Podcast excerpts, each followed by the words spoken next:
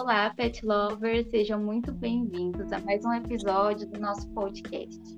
Gente, esse projeto é uma iniciativa dos estudantes do Programa de Educação Tutorial do curso de Engenharia de Alimentos da Universidade Federal de Lavras. Eu sou a Ana Carolina e estou aqui com mais duas petianas. Olá, pessoal, eu sou a Luísa Viana, sejam muito bem-vindos a mais um podcast nosso. Pessoal, eu sou a Vanessa, sejam muito bem-vindos. O quadro de hoje é o Dois Créditos de Cantina.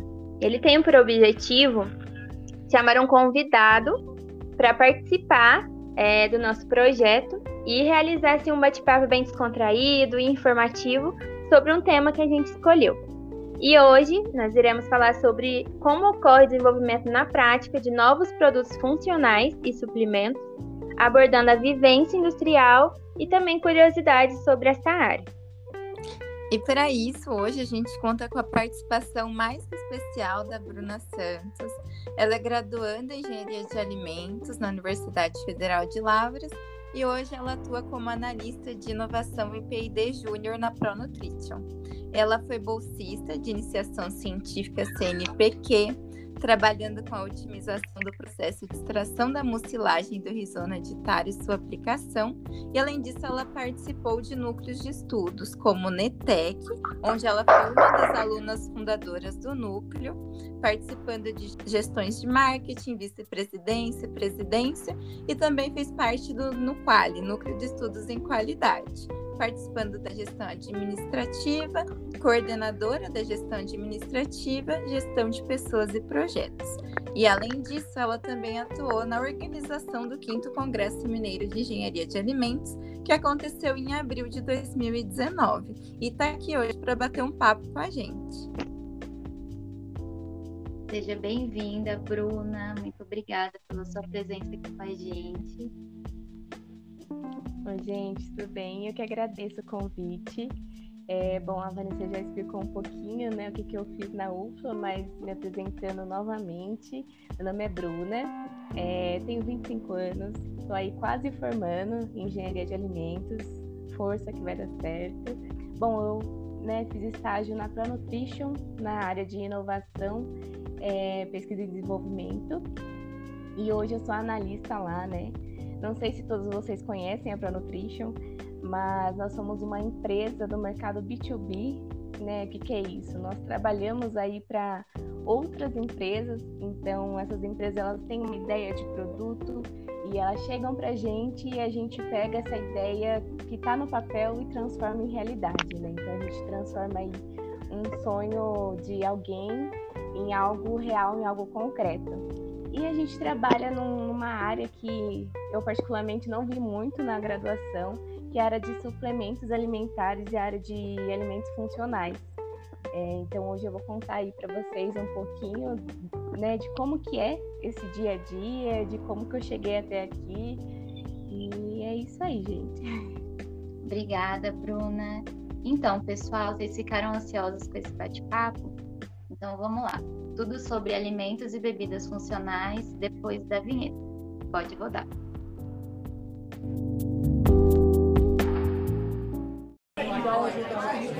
Vai querer o que hoje? É o Super Burger? Moça, esse salgado é de quê? Eu vou pegar um café ali, tá? E aí, tá tendo show no palquinho hoje? De quem é? Truco, meio pau. Nove, doze.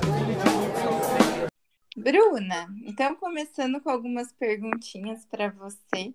Como você se interessou por essa área?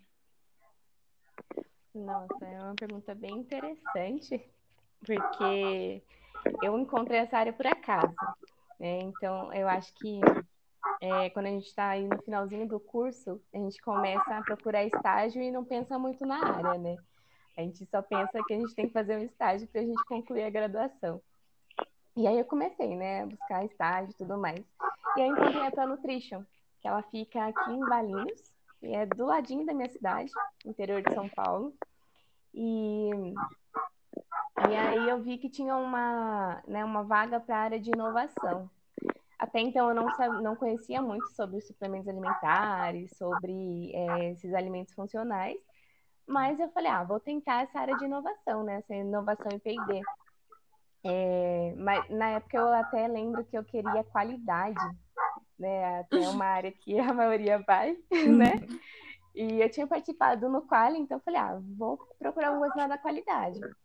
Só que eu estava procurando já há algum tempo, né? Não, não tinha conseguido nada. Eu falei, então vou tentar essa área diferente aqui.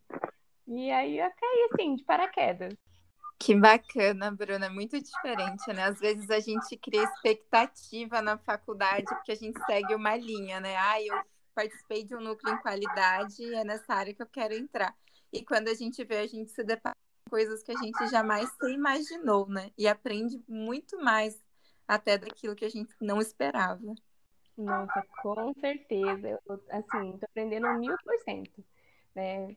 Eu não, assim, o que eu tinha vivência de desenvolvimento de produto foi da área, foi da matéria, né? E ali, né, matéria a gente aprende o básico para a gente saber se virar depois no mercado de trabalho. E hoje eu me vejo muito mais nessa área mesmo, seguindo carreira nessa área de inovação, de desenvolvimento de produto, do que na área de qualidade, por exemplo. E Bruna, é, você poderia falar para a gente sobre o diferencial que esses produtos funcionais possuem dentro da, do, do mercado né, de trabalho industrial? Legal. É, bom, eu não conhecia nada, nada, nada de alimentos funcionais. E aí, vivendo mesmo o estágio que eu descobri essas diferenças, né? É, um alimento em si, ele traz nutrientes pra gente, certo? É carboidrato, é proteína, gordura e tudo mais. Esses alimentos funcionais, eles vão agir, além de trazer esses nutrientes, eles trazem algo a mais. Então, algum ingrediente que vai ajudar na sua imunidade, algum ingrediente que vai te dar mais disposição, mais energia. E aí eu descobri também que nesse, nessa categoria de alimentos funcionais e suplementos, não entra só o whey, que a gente conhece. É, então a gente tem também pré-treino, né, de formato chocolate, é, chocolate, café, açaí. Então a gente tem aí exemplos super coffee, que está bem na moda. É, a gente também tem colágenos, né? Tá começando a ficar na moda também. É, e com a pandemia teve esse boom aí de imunidade.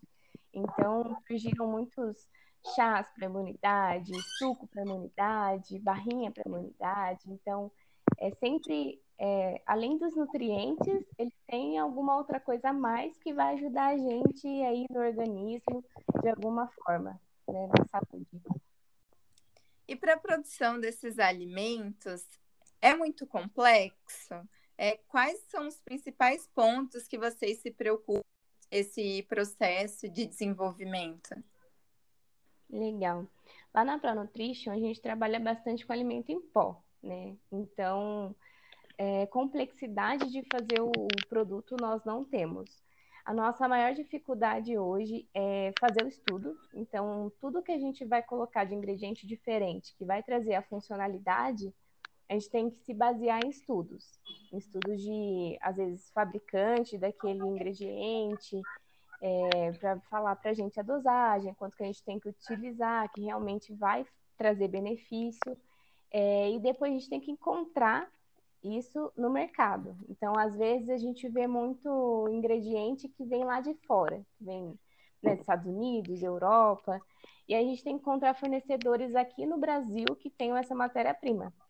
É, então, hoje a maior dificuldade é essa. A gente também está começando a trabalhar com gel. Não sei se vocês conhecem gel de carboidrato. Normalmente é, é quem faz é, esportes mais intensos, né? Quem faz corrida, quem anda de bicicleta, que acabam consumindo. A gente está começando a trabalhar com gel, e aí a gente já teve uma dificuldade maior, porque como gente só trabalhava com pó, a gente teve que começar a estudar esse novo processo de, de fazer esse, esse novo alimento.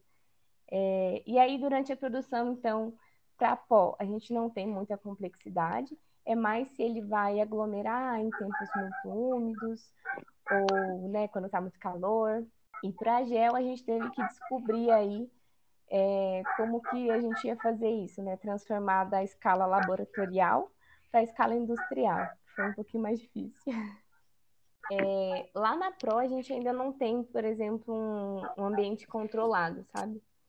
É, a gente não fazendo esse controle de umidade, o que deveria ter, mas a gente não faz. Então a gente acaba utilizando antiumectante. Então, a gente utiliza bastante lá para hum. ter esse controle aí de é, do pó não, não se perder. Deixa eu perguntar uma coisinha, Bruna.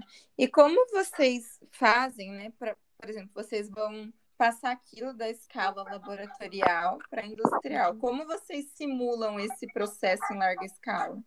A gente primeiro faz tudo né, no laboratório e a gente pega, por exemplo, o gel a gente precisa ter é, uma água quente, então a gente pega essa temperatura, a gente é, tem que colocar lá os conservantes, a gente coloca tudo lá, a gente vê viscosidade, né? Então a gente coloca goma para trazer viscosidade, ou a quantidade de açúcar também vai ajudar nessa viscosidade. E depois que a gente tem nosso produto no laboratório, a gente vai para um teste piloto. Então a gente compra já uma quantidade maior de matéria-prima. A gente é, se baseia naquelas temperaturas que a gente achou, na, nos tempos que a gente achou em laboratório e testa isso mesmo em né, uma quantidade maior. E aí, lá na, na, hora desse teste maior, desse teste piloto que a gente fala, a gente vê o que está dando certo e o que, que não está. E aí a gente tenta ajustar lá na hora. Então é bem tentativa e erro mesmo. É, é assim que a gente vai seguindo. Que bacana, Bruna. Estou encantada. Você falar um pouco sobre viscosidade e tudo mais. Aí a gente já conecta com as matérias que dá tanto medo, né, gente, né? De mecânica dos fluidos, de termodinâmica. Você acha que essas matérias te ajudaram hoje? Elas com certeza me ajudaram hoje. É, eu não trabalho diretamente com mecânica dos fluidos, com termodinâmica, mas é, essa, essas matérias elas me ajudaram a desenvolver um raciocínio lógico muito grande. É, por exemplo, a gente trabalhando com gel, a gente trabalha com, com um tanque de aquecimento. Tanque de aquecimento, a gente, a gente vê aí na operações 2, se eu não me engano, a gente vê essa parte de troca de calor. Né? TCM também a gente vê um pouco. Então, isso já dá uma noção para gente de, ah, deu errado, sei lá, o tempo que estava lá, a temperatura que estava lá. A gente já tem uma noção de, ah, o que, que a gente pode ajustar, o que a gente consegue fazer para né, fazer dar certo mesmo. Então, mesmo estando na área de que é mais laboratório, né, que é mais é, inovação, pesquisa e desenvolvimento, essas matérias elas ajudaram também nesse, nesse desenvolver de raciocínio mais crítico. Legal. Qual é a média de tempo que um produto desse tipo é, ele demora para ser desenvolvido até chegar no consumidor final? É, essas análises laboratoriais elas demandam muito tempo durante todo esse processo? É, a gente, quando a gente chega a um, um projeto para a gente, a gente tem algumas etapas que a gente segue. Então, é, a gente tem a etapa de estudo de conceito. Então, a gente, é, dependendo da funcionalidade que o cliente quer para o produto, é, demanda um pouco mais de tempo. Então, a gente tem que ler muito artigo, a gente tem que procurar é, revistas que trazem tendências para a gente, tem que entrar em contato com o fornecedor para ver se eles têm alguma coisa nova para mostrar para gente. Então, às vezes, demora um pouquinho mais essa parte. É, depois que a gente faz isso, que a gente já sabe o que a gente vai colocar no produto, é, já sabe a funcionalidade que ele vai ter, a gente pede amostras para a gente poder fazer esses testes em laboratório. E aí, quando a gente acha que já está ganho todo o projeto, a gente vai para a parte de testes.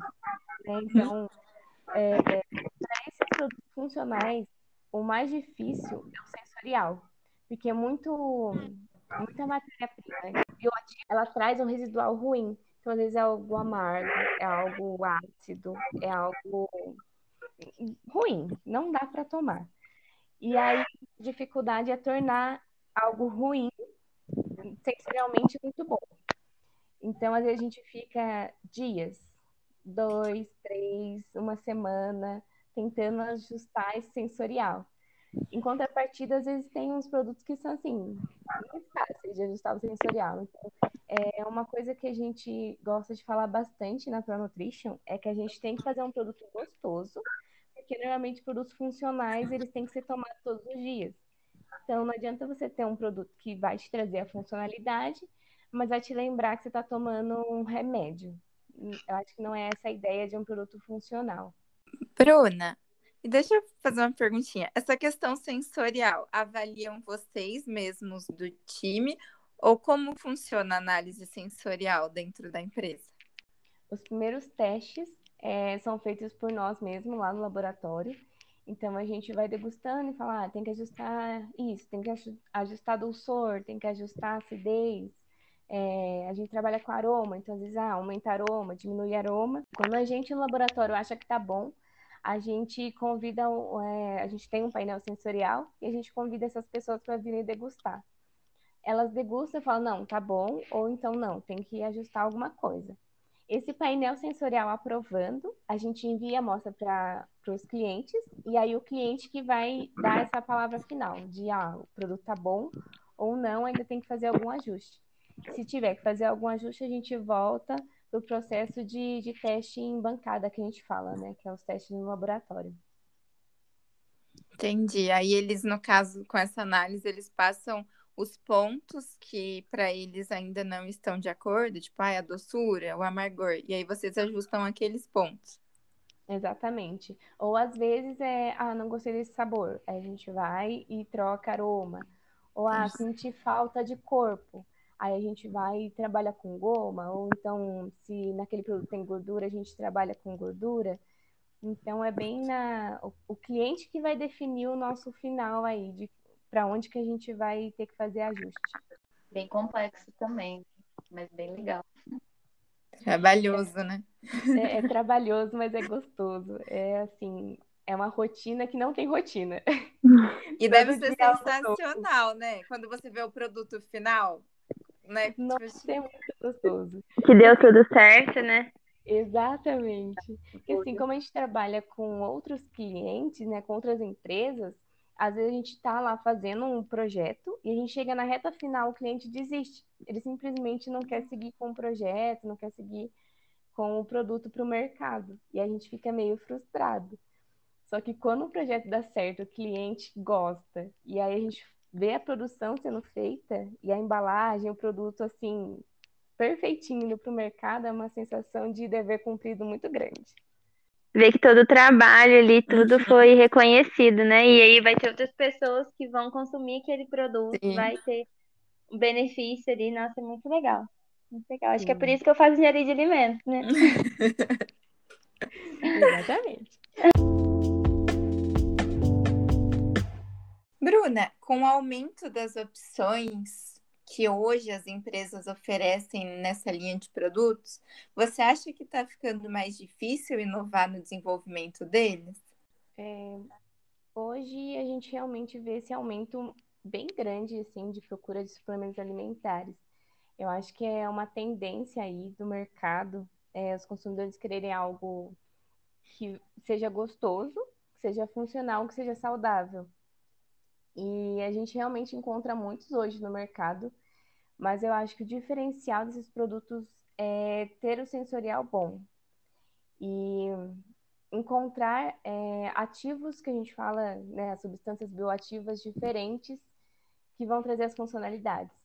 E aí a gente tem hoje é uma legislação de suplementos alimentares é, e ela fala o que, que a gente pode e o que, que a gente não pode colocar como, como bioativo, né? E hoje eu vejo essa lista ela está crescendo. Então, cada vez mais é, fornecedores estão querendo colocar substâncias diferentes nessa, nessa lista. Então, eu acho que não está tão difícil assim inovar, porque cada vez mais está surgindo ingrediente novo de algum fabricante lá de fora que já fez pesquisa, já conseguiu extrair, sei lá, às vezes de uma fruta que a gente nem imagina que existe e que traz mesmo uma funcionalidade aí para a nossa saúde. É, e quando esse produto é de fora, como você falou, como que, que vocês trabalham? No caso, vocês trabalham com importação ou vocês tentam reproduzir isso aqui?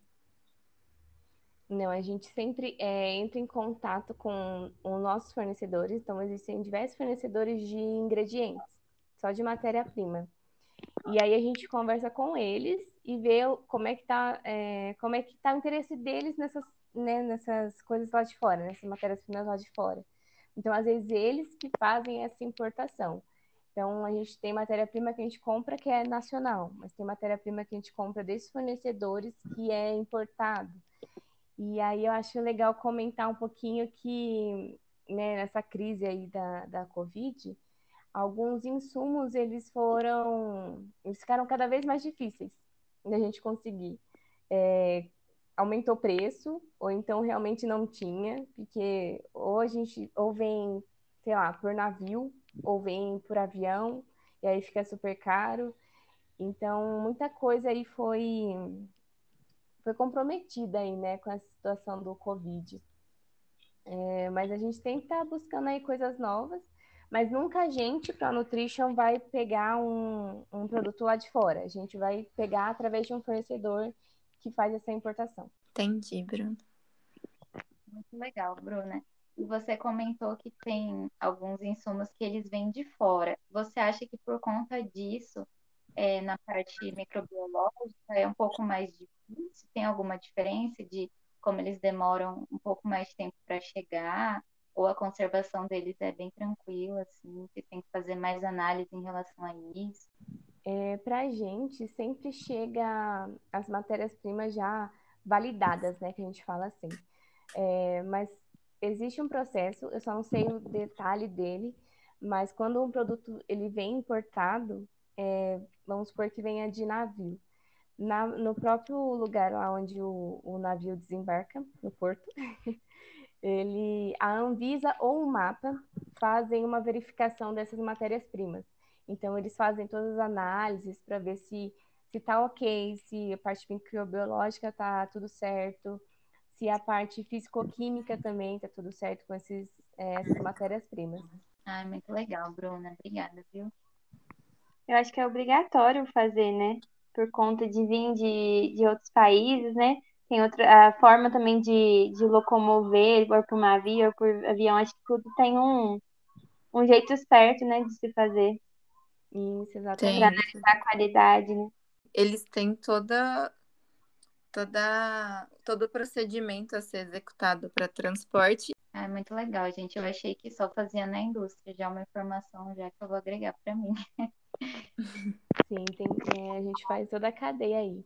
É, Bruna, você poderia dar para a gente algumas dicas é, para a gente, né, nós alunos, e também para quem tá, está nos ouvindo, é, de como é, seguir essa área de inovação, nessa área que você está seguindo hoje, de planejamento, desenvolvimento. Dá dicas para quem realmente tem esse interesse. Ah, legal. Bom, eu acho que dica primeiro assim de, de vivência assim da área é que você tem que ser muito resiliente. Você tem que realmente gostar de tentar e errar e levantar e tentar de novo. Tá Porque... tudo bem. Exatamente. Porque assim, às vezes é frustrante, de verdade. Mas você tem que entender que faz parte da área, faz parte de não dar certo. E você tem que querer levantar e daí pesquisar e pesquisar e tentar achar uma solução. Então, o primeiro ponto é ser resiliente. Segundo ponto para inovação é que você tem que continuar estudando. É, é uma área que você vai ter que ler lei, legislação não tem como. É, é uma área que você vai ter que ler artigo científico, você vai ter que entender como que funciona tecnicamente um ingrediente, o que, que ele vai fazer depois de entrar no organismo humano. Então, você vai ter que continuar lendo. E você tem que né, procurar tendências a todo momento. Então, tem que continuar aí gostando de estudar. E de experiência, assim, de matéria e tudo mais, é... deixa eu ver o que, que eu diria. Acho que gostar de pesagem. Tem gente que não gosta muito, então acho que é uma coisa que você tem que gostar. É, eu, por exemplo, trabalho com pós, então tem coisa que é muito pequenininha, então tem que pesar com muita paciência. É, Paciência também é uma coisa que a gente tem que ter. É, no caso de pó, a gente até que não demora muito para ver o produto final, né? Para testar, para ver se deu certo. Mas se você for para uma área de P&D, de panificação, por exemplo, você vai ter que ter o tempo lá de, é, de fermentação da massa e depois tem o tempo de assamento, né? Então tem que ter um pouquinho de paciência aí, dependendo da área que você for de P&D. Todas as matérias em si, elas são importantes, né? Desde da microbiologia que a gente faz lá no comecinho do, do semestre, né? da, da graduação, até a OP3, que a gente vê no final aí, essa parte de secagem. Então, cada matéria tem a sua importância, né? A gente não pode é, não dar importância para ela. Se a gente for ansioso, sofre, né, Bruna? Sofre. sofre um pouquinho.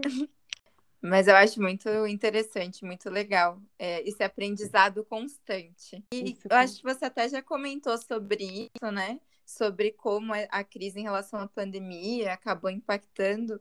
Mas, assim, é, como vocês sentiram a pandemia? No, o que isso influenciou, né? No trabalho de vocês? Como que foi esse impacto? É, falando um pouquinho lá da área de P&D, de inovação, né, IPD, a gente sofreu muito com retrabalhos. Então, por exemplo, é, agora recentemente a gente teve falta de whey no mercado. Então, né, os concentrados do, do soro de leite. E a gente teve que caçar outros fornecedores. E nem todo whey tem o mesmo sensorial. Então, a gente tinha que encontrar fornecedores que tinham essa matéria-prima e a gente tinha que fazer a aplicação no laboratório para ver se aquele produto que a gente já faz é, não ia ter alteração sensorial, por exemplo. É a mesma coisa com ácido cítrico, né? A gente também teve recentemente uma, é uma escassez no mercado e nem todo ácido cítrico é igual. Então a gente tem que fazer esse, esses testes em bancada. Então a gente sofreu muito com retrabalhos, falando assim da parte do laboratório. Mas falando em nível Pro Nutrition, a empresa como um todo, a gente sofreu com nessa busca de fornecedores que tinham nessas né, matérias-primas. E aí, com isso, também os preços ficaram lá no alto. E aí, cliente quer redução de custo, só que a gente não consegue porque a matéria-prima aumentou muito, né, o preço. Bruna, agora a gente viu que a sua vivência acadêmica ela foi bem vasta, assim, você desenvolveu muita coisa interessante. E como você acha que essas atividades extracurriculares elas te ajudaram no mercado de trabalho e qual delas você acha que hoje você vê que foi um diferencial para você exercer o seu trabalho no dia a dia? Nossa, com certeza foi o trabalho em grupo, né? Os núcleos de estudos que eu participei.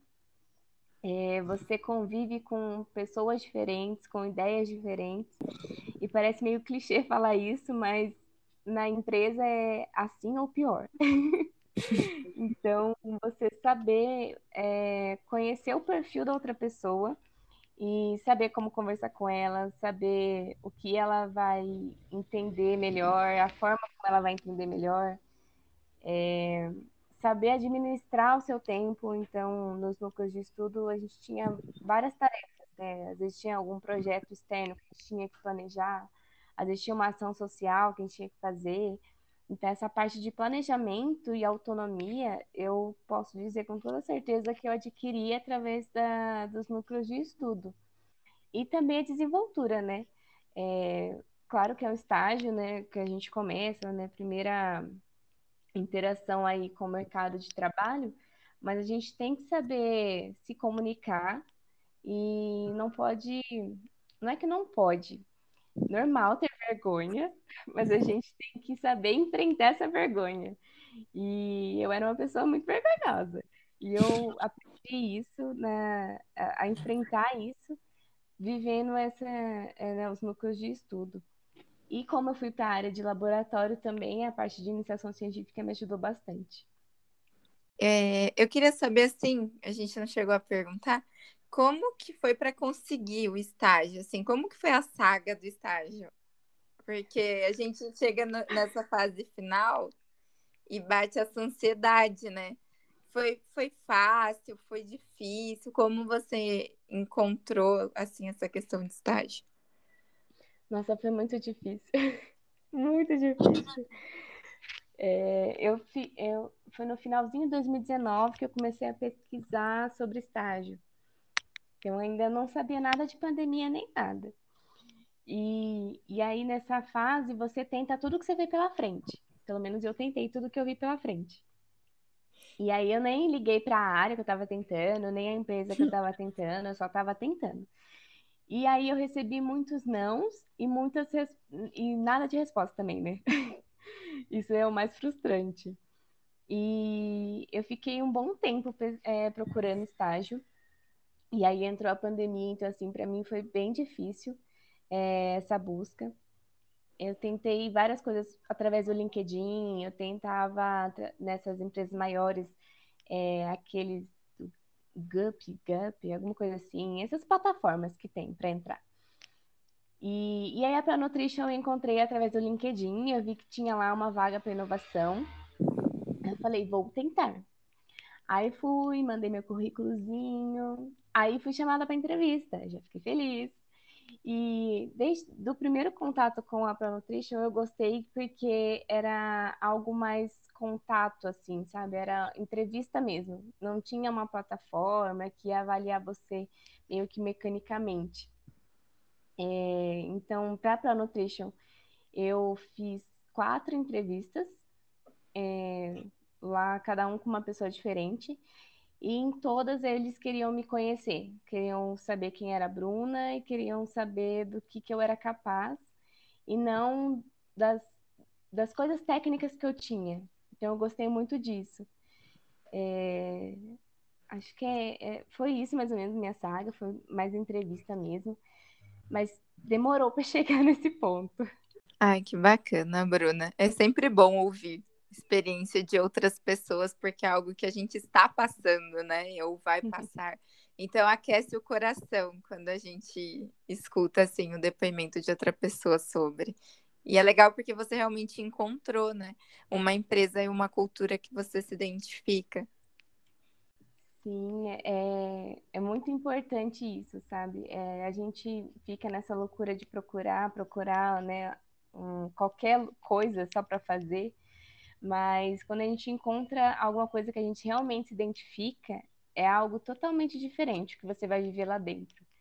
Porque você fazer um estágio num lugar que você não se sente bem, não se sente à vontade, não é legal. É... Então, assim, se eu puder deixar uma dica, a dica é procurem algo que realmente te façam brilhar os olhos ou que você tenha muita curiosidade mesmo para saber se, se vai ser bom ou não. Eu acho que estágio é para isso, é para a gente aprender, para a gente adquirir experiência e para experimentar o mercado. Então, tudo bem a gente entrar na área de qualidade e não gostar, ir para uma área mais de gestão ou para uma área de marketing, por exemplo. É, mas o importante é você estar aberto a conhecer aquilo que você vai estar tá tentando. É, a gente vai, a gente sabe a realidade que a gente vai passar, né? Igual a Vanessa falou, e a gente fica mais calmo, a gente sabe que vai ser difícil, mas que tudo vai dar certo, né? Um dia dá certo. Tem alguma coisa assim que você queira falar, que você acha que é importante, que a gente não falou aqui, né? A gente não perguntou, tanto em relação a, a teu, ao seu serviço, assim, ao seu trabalho dentro da indústria, ou em relação à sua vida profissional, estudante, né? Tem algo a mais que você queira complementar? Ah, eu queria falar que, para quem ainda está aí no comecinho da graduação, quem está no meio, é, procura realmente alguma coisa extra às aulas, é, vai agregar bastante. É, seja um PET, seja o, o CAIAL, seja um núcleo de estudos, uma iniciação científica, algo que você acha legal que vai agregar é, algo mais além de matéria. Para quem está nessa busca aí de estágio, seja forte, a hora chega para todo mundo. Para uns chega mais rápido, para outros demoram mais, mas está tudo bem. E para quem já está aí, né, vivendo estágio, é, tudo bem também se você não gostar da área que você está fazendo. É, conheço pessoas que fizeram estágio em uma área e hoje trabalham em outra. É, como já disse antes, estágio é para a gente testar mesmo o mercado, para a gente ver o que a gente se sente bem, o que a gente não se sente. E estamos abertos aí, né? Se alguém tiver dúvidas também pode me procurar, que a gente conversa um pouquinho mais. Bruna, você falou sobre o LinkedIn que você encontrou a vaga de estágio lá, né? Aí eu queria saber, assim, se durante a sua vivência acadêmica, que você estava nos núcleos, já investiu um tempo nessa rede social, ou se foi mais pro final do curso, assim, que você falou, ah, acho que vou investir um pouco mais de tempo, vou agregar um pouco mais de informação lá.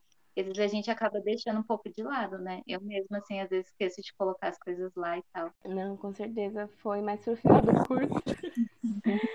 Ai, foi nessa época mesmo de procurar estágio que eu comecei a alimentar, né, o LinkedIn. E eu acho que lá é uma ferramenta muito bacana, né, uma rede muito bacana para a gente criar contatos.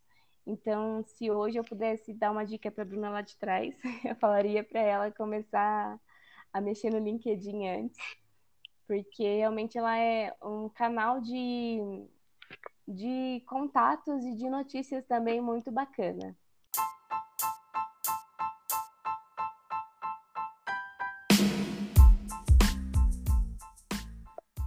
Muito obrigada, Bruno, por participar do nosso podcast. É, a gente pode colocar na descrição aqui desse episódio o nome da, da empresa, né, da indústria, para outras pessoas que tiverem interesse em acompanhar. Foi uma honra receber vocês. Desejo todo sucesso é, agora você está formando, então desejo todo sucesso do mundo para você daqui para frente. E a gente está aqui sempre à disposição, se quiser participar outra vez, a gente é, sempre vai convidar, a gente gostou muito da sua participação.